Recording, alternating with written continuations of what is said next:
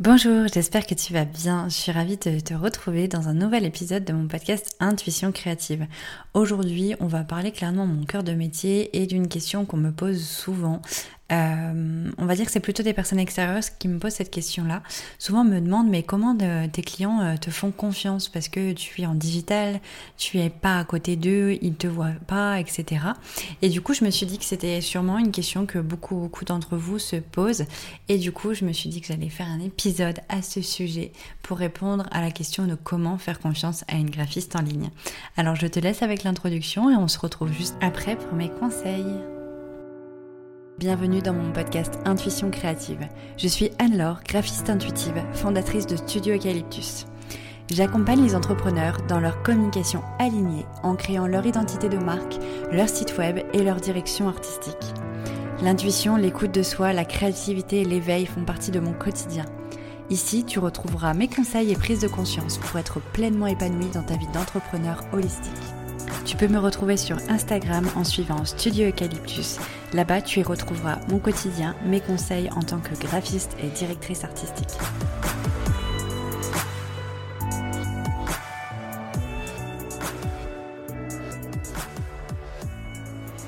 Alors voilà, je me suis rendu compte que trouver une graphiste en ligne, ça pouvait être intimidant.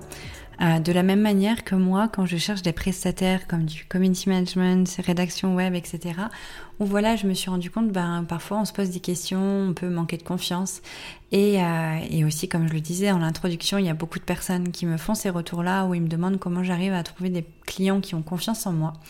Alors du coup, j'avais envie de te partager les bonnes précautions euh, pour réussir à établir une relation de confiance vraiment solide avec euh, un graphiste ou un prestataire en ligne et du coup euh, du coup voilà te partager ces conseils là qui pourront vraiment te permettre de, de gagner confiance et établir vraiment des collaborations sereines.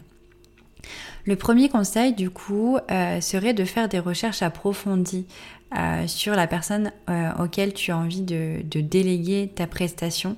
Alors, dans tout l'épisode, je vais parler de faire confiance à, un graphiste parce que c'est mon métier, mais cela vaut vraiment pour euh, tous les corps de métier euh, qu'on peut sous-traiter en ligne.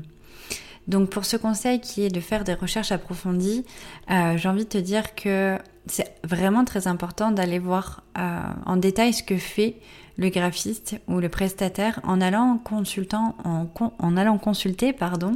son site web, ses réseaux sociaux, peut-être examiner ben, son portfolio pour voir un petit peu ce qu'il propose déjà aux autres clients. Et aussi quelque chose d'essentiel pour euh, vraiment Gagner en confiance, c'est d'aller euh, lire les témoignages que les précédents clients ont pu laisser sur le site, sur Google, etc.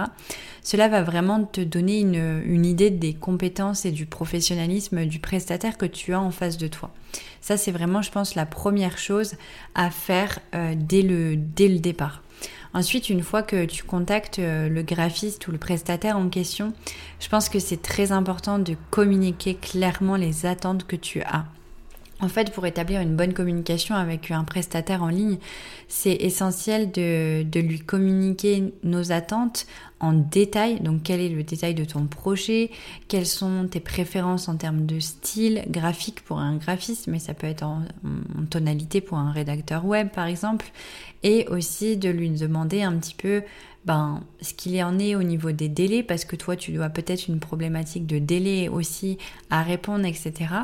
Et du coup, un bon prestataire, ben, il sera à l'écoute de tes besoins et il saura te poser les bonnes questions pour bien comprendre tes attentes et aussi ben, bien clarifier ce qu'il peut te proposer. Euh, par exemple, moi, comme je suis graphiste intuitive, je ressens beaucoup la personnalité de la personne quand je l'ai au téléphone euh, pour un appel découverte. Et du coup, je sens vraiment ce que je peux créer, ce que je peux proposer au client en fonction de ses attentes. Je sais par exemple dire que bah, si je sens que la personne n'est pas encore prête à créer son identité, lui recommander d'attendre plutôt que de lui vendre quelque chose tout de suite alors que je sens qu'elle n'est pas encore prête, etc. Et du coup, voilà, c'est important de bien communiquer ça et d'avoir la possibilité de communiquer avec ton prestataire en ligne. Et d'ailleurs, j'ai cité euh, le, fait d'être graphiste intuitif si jamais euh, ça te ça titille, tu te demandes ce que c'est d'être graphiste intuitif, je t'invite à aller écouter euh, un épisode que j'ai fait à ce sujet. Je te mettrai le lien de l'épisode directement et le lien de l'article de blog, comme ça tu auras toutes les infos. du coup, en troisième conseil, ce que j'aurais à te dire, c'est aussi de de vérifier un petit peu si la réactivité euh, et le professionnalisme du prestataire en ligne correspond à tes besoins. Euh, si tu quelqu'un qui aime bien quand les choses sont faites de manière fluide, assez rapide, etc., bah, c'est important d'observer attentivement la réactivité du graphiste ou du prestataire en ligne pour voir si euh, dès le moment des premiers échanges c'est fluide ou si ça manque un petit peu de, voilà, de cohérence, de fluidité, parce que ça, ça pourra vraiment t'envoyer l'image de comment ça se passe lors d'une collaboration si tu t'engages. Euh, dans, un projet avec, euh, avec cette personne-là. Et du coup, après, je dis pas que la rapidité et l'efficacité, c'est c'est le meilleur à faire. Hein. Parfois, c'est bien aussi de, de, prendre le temps d'eux, mais euh, sur la partie administrative, réponse client, etc., c'est vrai que on peut pas laisser les clients dans l'attente pendant des, des, semaines ou des jours pour répondre à une petite question. Donc ça, c'est vraiment quelque chose qui est important euh, à prendre en compte. Ensuite, un autre conseil, ça serait euh, peut-être de pour, pour apprendre, enfin pour approfondir un petit peu le point où je disais que c'était bien de voir les témoignages, c'est de demander des références ou des recommandations euh, qui ont pu être faites. Donc euh, demander aux, prestataires, par exemple moi j'aime bien proposer, dire moi je le fais de moi-même, mais certains clients me le demandent avant que je le fasse, c'est de leur envoyer les sites internet que j'ai déjà créés euh, pour qu'ils puissent aller voir un petit peu euh, bah, comment j'ai pu créer pour tel et tel client. Et après, il est libre à eux d'aller discuter avec mes autres clients pour savoir comment ça s'est passé. Après, voilà, mes clients, je leur demande aussi de me mettre des avis sur Google ou euh, par email et que moi je remets sur le site internet, etc. pour que bah, tout le monde puisse y avoir accès. Mais c'est vrai que quand on a des recommandations ou des des références de création qui sont déjà faites, bah, c'est assez rassurant et ça renforce la confiance euh, bah, en ses compétences et, en son professionnalisme. Après, vraiment, si euh, là je vais rentrer vraiment dans, un, aspect très, euh, très juridique, entre guillemets, mais si vraiment il y a quelqu'un qui a besoin de te sentir vraiment, vraiment en sécurité, ce qui peut être intéressant, c'est de savoir déjà si le prestataire que tu as en face de toi a des contrats. Euh, est-ce qu'il a un contrat détaillé, que ce soit des conditions générales de vente ou de service, euh, et, de le, et de le signer Parce qu'avant même de commencer un projet avec un graphiste, c'est important de savoir s'il y a un contrat de, par exemple, de cession de droits d'auteur, etc. Euh, et du coup, ce contrat va inclure les délais du projet, le tarif, les droits qui sont cédés, la propriété intellectuelle et toutes les conditions vraiment spécifiques au projet euh, en termes de d'échanges possibles. Est-ce qu'on communique par mail Est-ce qu'on communique par téléphone Comment on est disponible, etc. Ça, c'est vraiment des choses qui sont intéressantes à mettre en place avec le prestataire en ligne en amont pour avoir un cadre sécurisant. Et ça protège vraiment des deux côtés, en fait, finalement. Euh, autre chose, je pense qui est important, euh, c'est l'aspect paiement parce que je sais qu'il y a des personnes, moi j'ai des clients qui, bon, en général ça pose pas de problème, hein. tout le monde me fait des virements parce que je demande un acompte et euh, le restant dû à la fin de la prestation par virement, euh, mais c'est important de faire des virements sécurisés. Voilà, est-ce que le prestataire que tu as en face de toi est ok pour faire un, enfin te parvenir un RIB pour que tu puisses faire un transfert bancaire, un virement bancaire? Simple ou est-ce qu'il travaille avec PayPal ou alors si c'est quelque chose qui est un peu bizarre au moment du paiement, bah peut-être se poser des questions. Pourquoi le paiement il est un peu compliqué alors que ça pourrait être très simple avec un virement bancaire? Euh, Est-ce qu'il accepte chèques pour, Oui, pourquoi, etc. Enfin voilà, c'est des, c'est pas des questions bêtes, c'est vraiment des questions à poser. Euh, et je pense que plus la communication est transparente à ce sujet-là avec le prestataire qu'on a en face de nous, plus c'est, euh, plus ça, enfin ça aimer euh, une collaboration fluide. Euh, et, également aussi les demandes de paiement intégrales à l'avance. Ça, c'est une question de point de vue. Moi, je sais que je suis pas fan de ça, mais ça dépend des prestations. Euh, moi, j'aime bien faire un acompte et ensuite le restant pendant la prestation. maintenant, c'est vrai que j'achète parfois des accompagnements où je dois tout payer en amont.